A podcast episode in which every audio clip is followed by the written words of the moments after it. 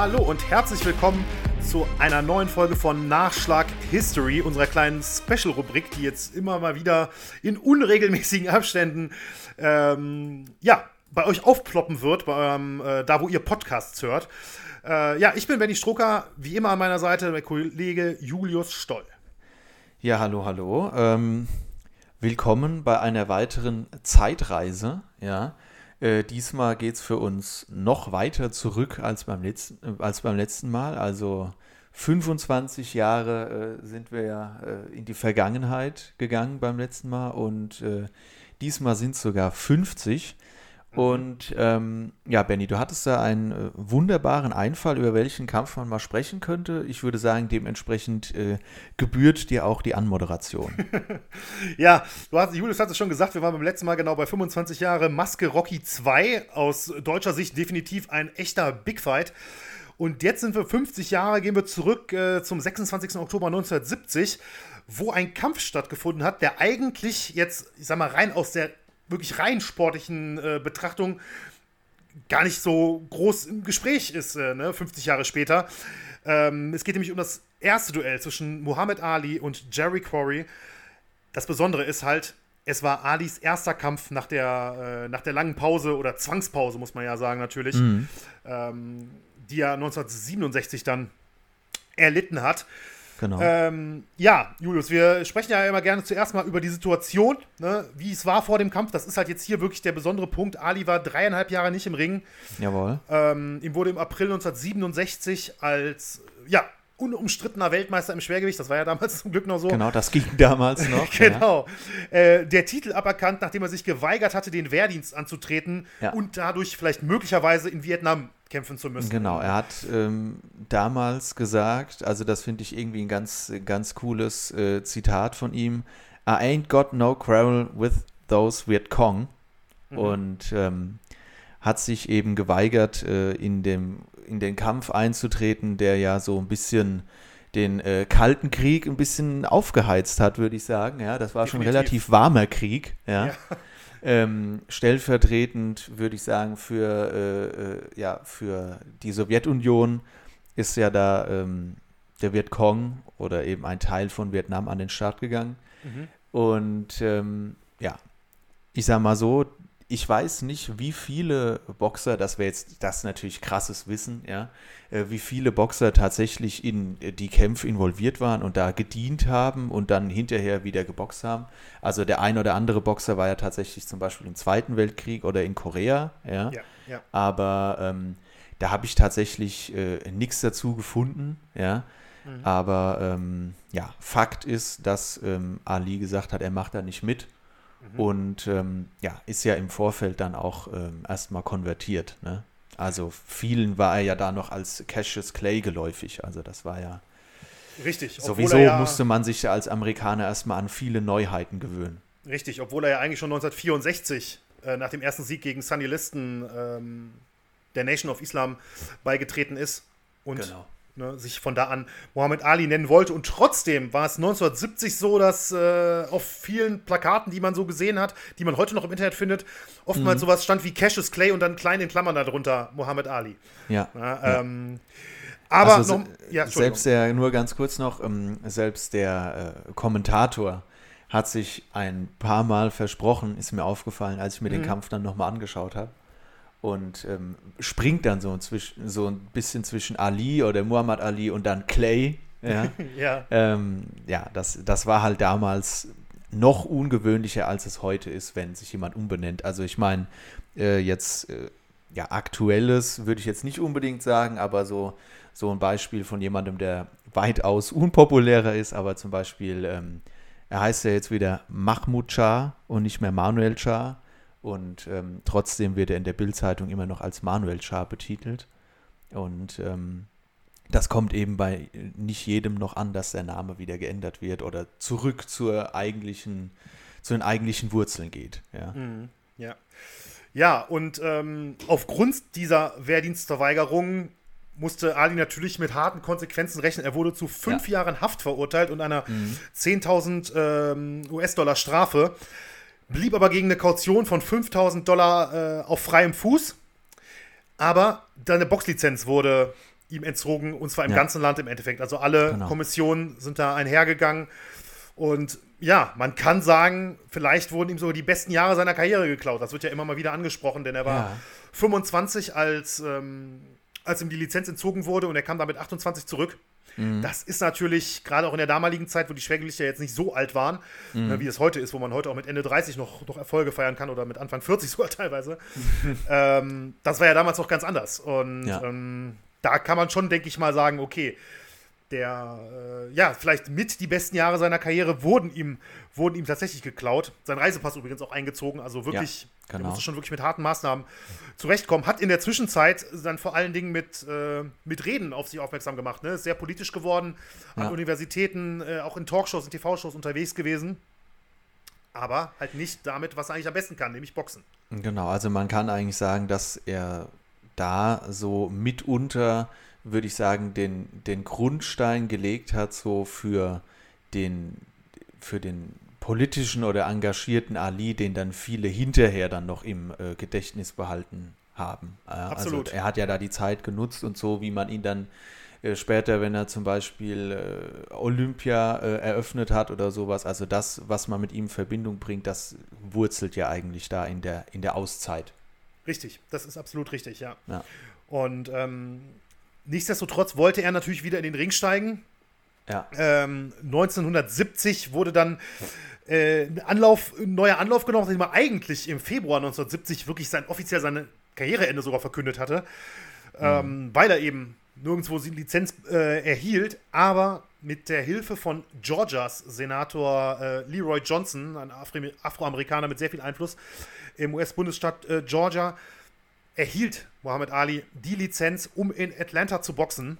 ja, Und äh, ja, da muss man sagen, das ging, glaube ich, dann doch relativ schnell. Äh, da würde man, glaube ich, heute, grundsätzlich könnte ich mir vorstellen, dass es ein bisschen länger dauert, als die paar Monate, die, die jetzt da dazwischen lagen. höchstwahrscheinlich, ja. Ja. ähm, und da traf er dann halt auf Jerry Quarry. Bevor wir jetzt auf den Kampf eingehen, finde ich, Ja. ist es noch wichtig, dass wir auch die sportliche Situation noch ein bisschen aufdröseln, denn logischerweise war natürlich Alis Gürtel vakant, nachdem. Äh, ja, nachdem ihm die Lizenz entzogen wurde, nachdem er gesperrt wurde.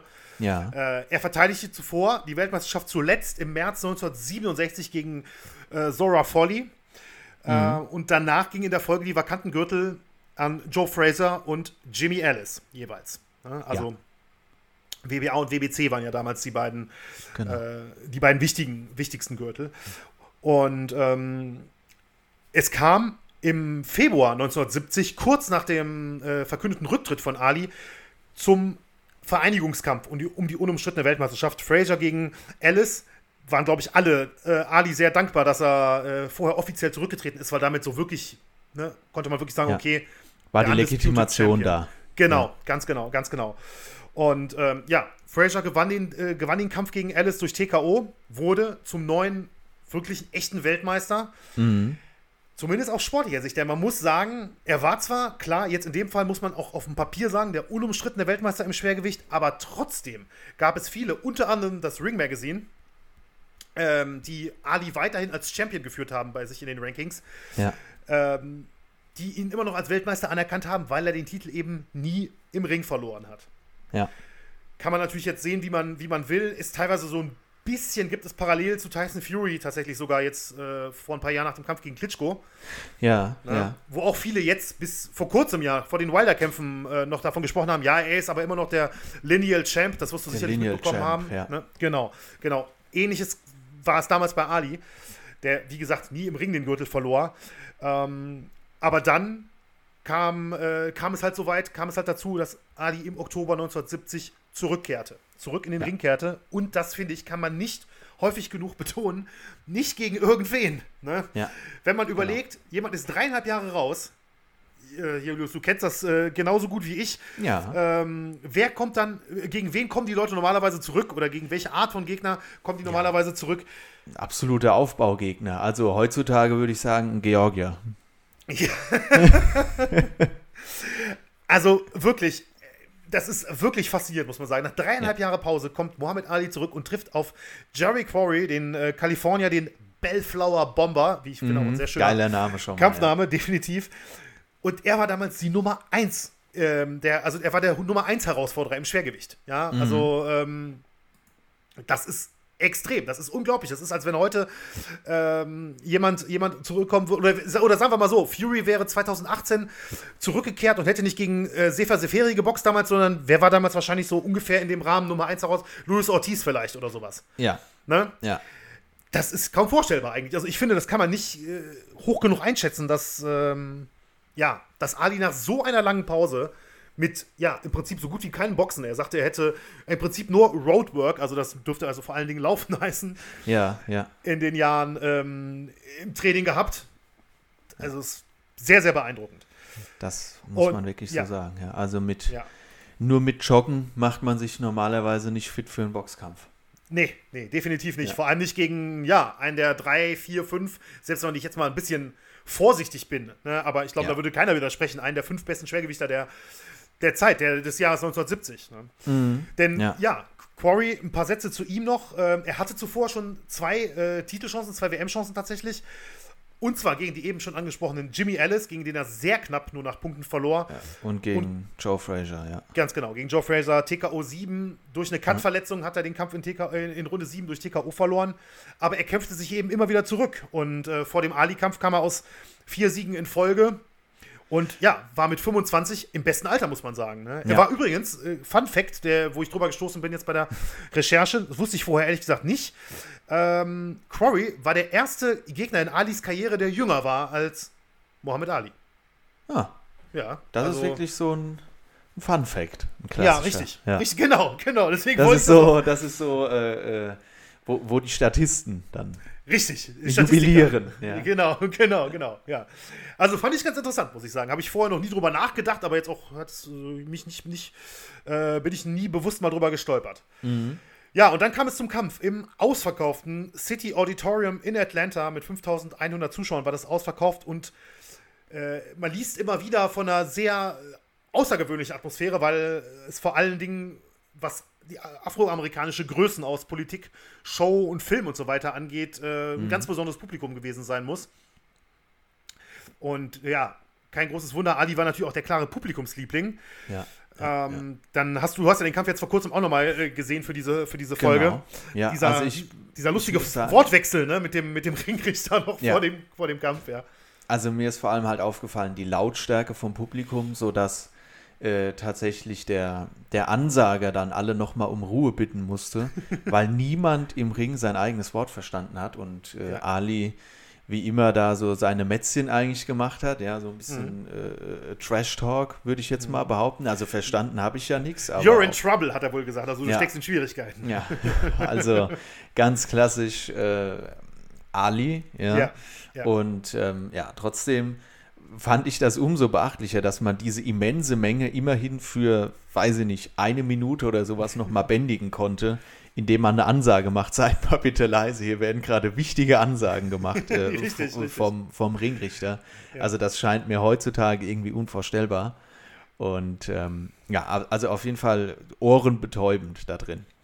Absolut. Und das ging dann ja dann mit dem ersten Gong äh, direkt wieder los. Ne? Ja. Also ohne, ohne Frage. Also die, die Spannung war, war, ist sogar, also ich finde sogar 50 Jahre später ja, ähm, das merkt man noch. Ja. Ist die Spannung immer noch zu spüren, ne? dass man einfach weiß, wie unglaublich wichtig dieser Kampf war. Auch wenn, wie gesagt, ich hatte es am Anfang angesprochen, klar, bekannt sind der Rumble in the Jungle, oder vor allem bekannt sind der Rumble in the Jungle, die Trilogie gegen Frazier, die Kämpfe gegen Sunny Listen.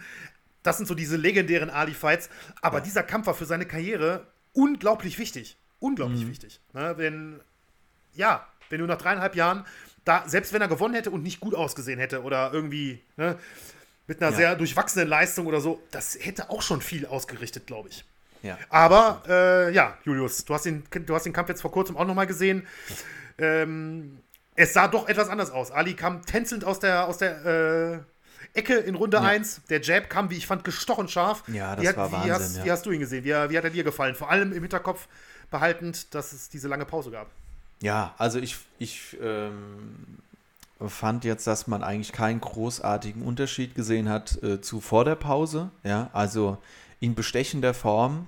Ähm, die, ja, die, die vielen ähm, ja, Einheiten beim Joggen, das hat man vor allem gesehen, wie er da eigentlich durch den Ring gejoggt und getänzelt ist. Ja, also er war zwar ähm, oftmals im Rückwärtsgang, so wie man das von ihm kennt, hat da aber immer so aus der Distanz eigentlich dominiert. Trotzdem muss man sagen, äh, war der ähm, Quarry ähm, gut mit dabei. Also der ist nicht gekommen, um zu verlieren. Also du hast ja schon äh, alle äh, darauf hingewiesen, dass er die Nummer 1 war, was die Herausforderer angeht. Und ähm, der ist ja absolut äh, äh, selbstbewusst auch aufgetreten. Also hat versucht, seine Treffer zu landen, gerade mit äh, Haken und sowas war er da gut dabei, die er da eingesprungen hat. Aber ähm, das hat Ali über kurz oder lang auch nicht vor größere Probleme gestellt. Und für mich so, das, was mir eigentlich am meisten in Erinnerung bleibt, ist der Chap. Also das war ja. wirklich so, wo ich sagen würde, ähm, ein Chap, der so von der, ja, wie sage ich denn, also vom, von der Härte her gefühlt so was hat von so einer, von der Geraden eigentlich und der halt wirklich da gestochen, scharf, so wie aus der Pistole geschossen. Und diese Schnelligkeit. Ne? Und der Kopf halt immer wieder von äh, Quarry so nach hinten schnellt. Ja. Weil das wirklich so zack, zack, zack. Und mhm. ähm, ja, so, so wie man sich das vorstellt. Also so ein Chap sieht man tatsächlich selten. Ja, ja, das stimmt, das stimmt. Und das, äh, wie gesagt, schon nach wenigen Sekunden im Prinzip. Also der, der, da war ja jetzt kein Ringrost oder so in dem Sinne nee. ähm, zu sehen. Das Einzige, was mir so ein bisschen aufgefallen ist, ähm, das wurde, glaube ich, sogar auch im Originalkommentar angesprochen, das hatte ich auch das Gefühl, mhm. mit der rechten äh, fehlte so ein bisschen das Timing am, am Anfang noch. Also da hat er teilweise fand ich ähm, einen Moment gebraucht, aber das war gar nicht so schlimm, weil der Jab halt einfach die Runden sowieso schon gewonnen hat im Endeffekt. Ja. Ne? Der, der die, kam so schnell und immer ins Ziel ungefähr. Ja, ich würde aber auch sagen, dass man hier jetzt nicht unbedingt ähm, Ali den, den Vorwurf machen kann, so dass das Rost angeht, sondern ich glaube, das ist auf, ähm, die, auf die Klasse von dem Cherry Quarry zurückzuführen, weil der ja, wie ich finde, auch super gependelt hat. Also dafür, mhm. dass ähm, Ali eben so für seine Präzision bekannt war, ähm, hat er es wirklich oft geschafft, auch ähm, den Schlägen auszuweichen. Also ähm, da erinnere ich mich, glaube ich, an, es waren ja nicht so viele Runden, aber in der zweiten Runde war das, glaube ich, äh, wo ähm, Ali versucht, ihn erstmal so mit drei, vier Chaps zu treffen. Die pendelt er alle aus, nur über die Bewegung vom Kopf. Und dann kommen so zwei Haken hinterher und da taucht er auch noch durch und kommt dann selbst mit einer, äh, mit so einem Chap durch und dann mit der rechten immerhin in die Deckung. Mhm. Und da habe ich gedacht, so, also das ist schon halt auch ein guter Mann, ja. Also, ja. wie gesagt, zu dem Zeitpunkt, als ich das gesehen habe, wusste ich tatsächlich noch nicht, äh, dass er eben die gesetzte Eins war, ja. Mhm. Ähm, ja, jetzt geht mir da ein Licht auf, sage ich jetzt mal so. Mhm. Ja, nee, stimme ich dir absolut zu. Also, mhm. äh, Corey war ein, war ein guter Mann. Wie gesagt, ein Mann, der, äh, der da nie den Titel gewonnen hat, aber natürlich in einer Zeit, wo es viel, viel schwerer war, Weltmeister zu werden als, ja. als heute ja. oder so. Ne? Also, da ist der 30 äh, oder ist der 40 Jahre später aktiv, dann kann durchaus mal sein, dass irgend so ein WBO oder IBF-Titel mal kurz ähm, so vakant ist, dass, ne, dass ja. so jemand dann die Chance hat. Aber klar, er musste natürlich auf dem Weg zum Titel immer gegen die absolute Elite boxen. Ja. Genau, was man vielleicht auch noch äh, hinzufügen sollte, ist, ich habe mir das ja dann bei Boxrec nochmal angeschaut, ähm, von der Gewichtung her, beide für heutige Schwergewichte sehr leicht und Quarry sogar ein Cruiser-Gewichtler. Ne? Also ja, vielleicht ja. wäre er Nicht heute dann damals, ja. heute ja heute wäre er dann vielleicht äh, Cruiser-Champion. Ja, das, das stimmt. Das geworden. Stimmt. Ja. Und wie gesagt, Ali damals auch nur als äh, ja sage ich jetzt mal normales Schwergewicht mit nur 96 Kilo. Das ist ja sowas, wo man heute sagt, so was ist denn das für ein Schwergewicht? Ja, also ja, aber Usyk ist, glaube ich, relativ ähnlich, oder? Ja, aber das ist ja auch jemand, der für mich kein typisches Schwergewicht ist. Also ich meine, klar, der ist jetzt so groß. Ja, ähm, das haben wir ja in der, in der äh, Folge, die ja die Woche äh, erscheinen wird, auch festgestellt. Ja, mhm. aber ähm, ja, nichtsdestotrotz ist das so, weiß ich nicht, bei zum Beispiel als Marco Huck jetzt ins Schwergewicht aufgestiegen ist, hieß es ja so, ja, er muss auf jeden Fall über die 100 kommen. Er muss viel essen, er muss viel Muskelmasse aufbauen. 100 ist Pflicht, erinnere ich mich noch damals, dass das so, ähm, dass das so hieß, das ist so das, was er dann bringen muss, sonst kann er da nicht bestehen. Und da ist man ja mit 96 schon drunter. Deutlich, finde ich. Das stimmt natürlich, aber da ist natürlich auch immer die Frage, was man äh, für boxerische Anlagen hat. Ne? Also, mhm, wenn du jetzt die stimmt, Beweglichkeit ja. punktest, würde ich jetzt nicht sagen, dass das Aufmuskeln da der richtige Weg wäre. Ne? Das, ja, aber ich, ich weiß, was du meinst. Grundsätzlich, das stimmt definitiv, aber ich glaube, das muss man immer von, von Boxer zu Boxer dann natürlich unterscheiden, was, mhm. was für den jeweiligen Boxer sinnvoll ist in dem Moment. Ja. Ähm, ja, Zurück, ins, äh, zurück nach Atlanta, kurz nach Zum dem Verlauf, Ex ja. aber spannenden Exkurs, genau. Ja. Denn wir kommen dann zur Runde 3, ähm, der letzten Runde des Kampfes, was man eigentlich, finde ich, während Runde 3 kaum irgendwie so denken würde. Nee. Oder? Also, ähm, nee, also Corey hat dann auch ein bisschen Erfolg mit Körpertreffern. Genau, die waren eigentlich ja. voll drin im Geschehen. Aber mhm. ähm, er hat dann, ich weiß nicht, ob das, ich glaube, es war schon Schlagwirkung. Ne? Es war nicht irgendwie, dass sie mit den Köpfen zusammengerasselt nein, sind. Nein, nein, nein, es war definitiv, es war, es war definitiv ein Schlag, ja. Und äh, da hat sich ein, ja gut, auf dem, auf dem Bildmaterial hat man es natürlich nicht so gesehen, aber muss sich ein übler Cut auf jeden Fall geöffnet haben. Richtig. Was die äh, Kommentatoren dann auch sofort äh, äh festgestellt haben. Und ich meine, die saßen ja weiter weg, also muss der schon übel gewesen sein, wenn die mhm. den gesehen haben. Mhm. Und ähm, ja, infolgedessen wurde dann der Kampf sehr äh, äh, ja, zum Unwohlsein von Quarry abgebrochen nach der dritten Runde. Auch sehr ungewöhnlich eigentlich, ne? weil ja. der Doktor wurde eigentlich, äh, wenn ich das richtig verstanden habe, hat wohl die Ecke nach dem Doktor gerufen Mhm. Aber Ringrichter Tony Perez hat, ohne den Doktor hinzuzuziehen, das hat er sogar im Interview nach dem Kampf noch gesagt, das habe ich noch gesehen, das Interview mhm. Ring, ähm, dass er das selber entschieden hat, hat er diesen Kampf abgebrochen und ähm, Corey, ja, wie du es schon sagtest, ne, der, der, sprang ja auf, der tobte ja wirklich, auch wenn er danach wirklich relativ schnell äh, doch die sportliche Gratulation äh, an Ali überlieferte, das fand ich mhm. auch wieder sehr sympathisch insgesamt. Aber äh, ein bisschen ungewöhnlich fand ich es schon, muss ich sagen. Ne? Weil die haben ja nicht mal die Runde, Rundenpause abgewartet. Man konnte ja nicht mal wirklich arbeiten an dem Cut jetzt in Quarrys Ecke. Genau, die haben da zweimal sind die mit dem Handtuch drüber, haben einmal ja. Vaseline draufgeschmiert ja, und, und, dann, dann war, war die Nummer vorbei, eigentlich schon ne? durch. Ja, genau, ja. genau. Also schon, äh, ja, was das angeht, definitiv etwas ungewöhnlich. Aber ja, wir hatten es vorhin mal kurz angesprochen. Fraser, TKO nach Cut ja, Ali, genau, TKO nach Katz, das scheint also für Quarry. Das scheint so, ein Problem scheint ja belastet zu sein, auf ja, jeden Fall. absolut, absolut.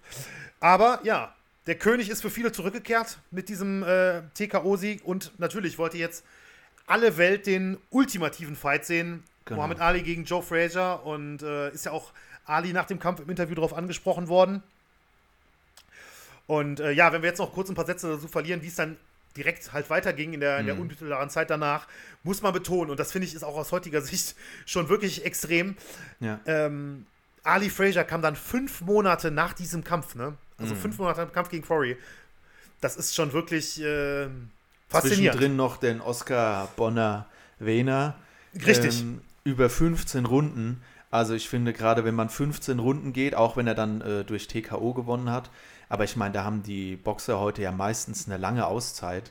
Ja. Ich meine, 15 Runden werden heute ja gar nicht mehr geboxt. Richtig. Und ähm, dass man dann sagt, man kommt zurück, ja, das war eigentlich ein unbeschadeter Sieg. Also, dass man dann zwei Monate später schon wieder in den Ring steigt, okay. Ja. ja. Aber ähm, ja, dass, äh, dass das dann eben über die volle Distanz geht und dann wieder drei Monate danach gegen den absoluten Topmann, den es dann damals gab, also gegen mhm. Joe Frazier, äh, in den Ring zu steigen, das ist schon für heutige Verhältnisse Wahnsinn. Ja, also ja. Ja. Nicht das unbedingt überhastet, würde ich jetzt sagen, aber das ist schon eine Hausnummer auf jeden Fall. Richtig, vor allem wenn man betrachtet, dass ja Fraser äh, in der Zwischenzeit auch noch einen Kampf hatte, äh, mhm. der im Vorfeld eigentlich auch sehr hart angeschützt wurde, ja. nämlich im November, also zwischen den beiden Ali-Kämpfen, hat der ähm, Halbschwergewichtsweltmeister Bob Foster, einer der härtesten Puncher der, der Boxgeschichte, Pound for Pound, mhm. ähm, hatte Fraser im Schwergewicht herausgefordert um den WM-Titel im Schwergewicht und Fraser knockte den brutal, wirklich brutal, in mhm. zwei Runden aus ähm, und hatte halt wirklich so gesehen dann, ja, absolute Kurzarbeit und Ali, der gerade erst zurückkam, ja. hatte dann einen Monat später noch einen 15 Runder und trotzdem kam es am 8. März 1971 im New Yorker Madison Square Garden dann zum sogenannten Fight of the Century, zum Kampf des Jahrhunderts. Ähm, und ich denke, da muss man einfach nur den Hut ziehen vor, vor Muhammad Ali. Also ja. das zeigt einfach, ja, den, den unglaublichen Willen, wieder, wieder zurückzukehren an die Spitze und keine Ausreden gelten zu lassen, sondern zu sagen, hier bin ich, los geht's. Ja, und natürlich auch äh, aus aus mehrfacher Sicht so, dass das einfach andere Zeiten waren. Ja, du hast ja gerade gesagt, hier äh, jemand kommt aus dem Halbschwergewicht und fordert dann den Schwergewichtsweltmeister. Also zum einen, dass das überhaupt möglich ist, ohne einen Kampf äh, zwischendurch zu machen, diesen, diesen Übergang zu wagen. Mhm. Ja, also damals Ja. gab es ja noch kein Cruisergewicht, aber ja, dass das halt so einfach geht und was dann natürlich auch für, äh, für Unterschiede im, im, im Gewicht erstmal überbrückt werden müssen. Richtig. Oder man sagt halt einfach, man muss mit Schnelligkeit punkten. Du sagst, das war jemand, der besonders hart geschlagen hat, ja. Mhm. Ähm, aber ich meine, das muss man halt trotzdem erst anbringen. Die Schwergewichte waren jetzt vielleicht nicht so schwer, wie sie heute sind, aber trotzdem natürlich deutlich schwerer als ein Halbschwergewicht. Und Richtig, wobei damals ja die Grenze noch bei äh, 190 äh, amerikanischen Pfund lag. Mhm. Also nicht 200 wie jetzt, sondern Ja. bei diesen 86, Komma noch was Kilo, die jetzt WBC auch wieder äh, einführen möchte für Mhm. diese Zwischengewichtsklasse. Allerdings, ähm, ich, ich stimme dir da absolut zu 100% zu, aber ganz interessant trotzdem, wenn man überlegt, dass ähm, Canelo Alvarez ja auch vom Mittel ins Halbschwer ging nach dem Jacobs-Kampf letztes Jahr, Ja. um gegen Sergei Kovalev zu boxen und äh, das waren auch diese 15 Pfund, die die Grenze Ja. quasi waren, wie jetzt oder wie es damals bei, bei Foster und äh, Fraser war. Aber du Ja. hast prinzipiell absolut recht, das war ja auch eine unglaublich seltene, ein unglaublich seltener Moment, ne, dass, dass sowas passiert ist, wie jetzt bei, bei Ja, Canelo das letztes Jahr. Ja, und den Fight of the Century ähm, hat dann, ja, ich weiß nicht, überraschenderweise, keine Ahnung, ich weiß es nicht so ganz genau, wie es wie es damals eingeschätzt wurde, aber Fraser hat im Kampf der Unbesiegten Mhm. nach 15 Runden nach Punkten gewonnen und wurde dann wirklich zum anerkannten und ultimativen ähm, Weltmeister im Schwergewicht, zum Ja. unumstrittenen. Und ja, was daraus dann noch folgte, ne, das äh, Ja. ist ja dann allseits bekannt. Also sieht man schon, denke ich, dass dieser, dieser Kampf gegen Quarry, um darauf nochmal zurückzukommen, wirklich so ein besonderer Startschuss für, fürs Boxen auch im Allgemeinen war und auch weltweit. Ja, das stimmt. Ja. Ja, ich würde jetzt sagen, natürlich auch ähm, jetzt mal auch, um auf den Quarry noch einzugehen, für den hat es dann natürlich im Nachgang nicht mehr so toll ausgesehen, karrieretechnisch und auch äh, gesundheitlich dann später mal, ja. Mhm. Ähm, ja, also er hat dann noch einige gute äh, Siege verzeichnen können, aber ähm, hat auch noch ein paar Mal dann äh, ja, verloren, ja, seitdem. Also gegen äh, Ken Norton hat er dann noch verloren, ne? Und das ist ja auch jemand, den man kennt. Ja. Und, ähm, Nur ein zweites Mal gegen Ali, ne? Auch, und ja. zweites Mal gegen Ali, genau. Ja. Und äh, hat aber immerhin noch, obwohl das dann durchwachsen war, immerhin den äh, Ernie Shavers und äh, Ron Lyle besiegt, die man ja doch auch noch äh, heutzutage kennt. Ja, Definitiv, vor allem Shavers in Runde 1 ausgenockt. Ja. Ne? Das ist schon, äh, ich glaube, das genau. war nochmal echt ein, ein Statement und vielleicht hat er deswegen auch nochmal einen Fraser-Kampf gekriegt, einen zweiten, ja, 1974, aber auch da war es dann TKO in Runde 5. Ja. Äh, wie dann zwei, ähm, zwei Kämpfe später auch gegen Ken Norton, wie von dir gerade angesprochen. genau.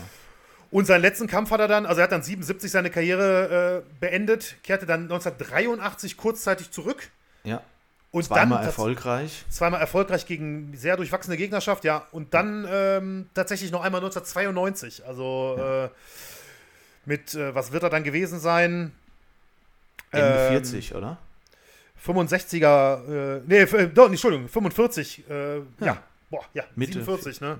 Mit 47 kehrte er dann nochmal zurück und verlor dann gegen, gegen Ron Kramer, äh, einen, ja, einen Schwergewichtler, von dem, außer jetzt gerade in diesem Podcast, ist der Name mit Sicherheit in den letzten zehn Jahren nirgendwo auf der Welt gefallen, würde ich behaupten.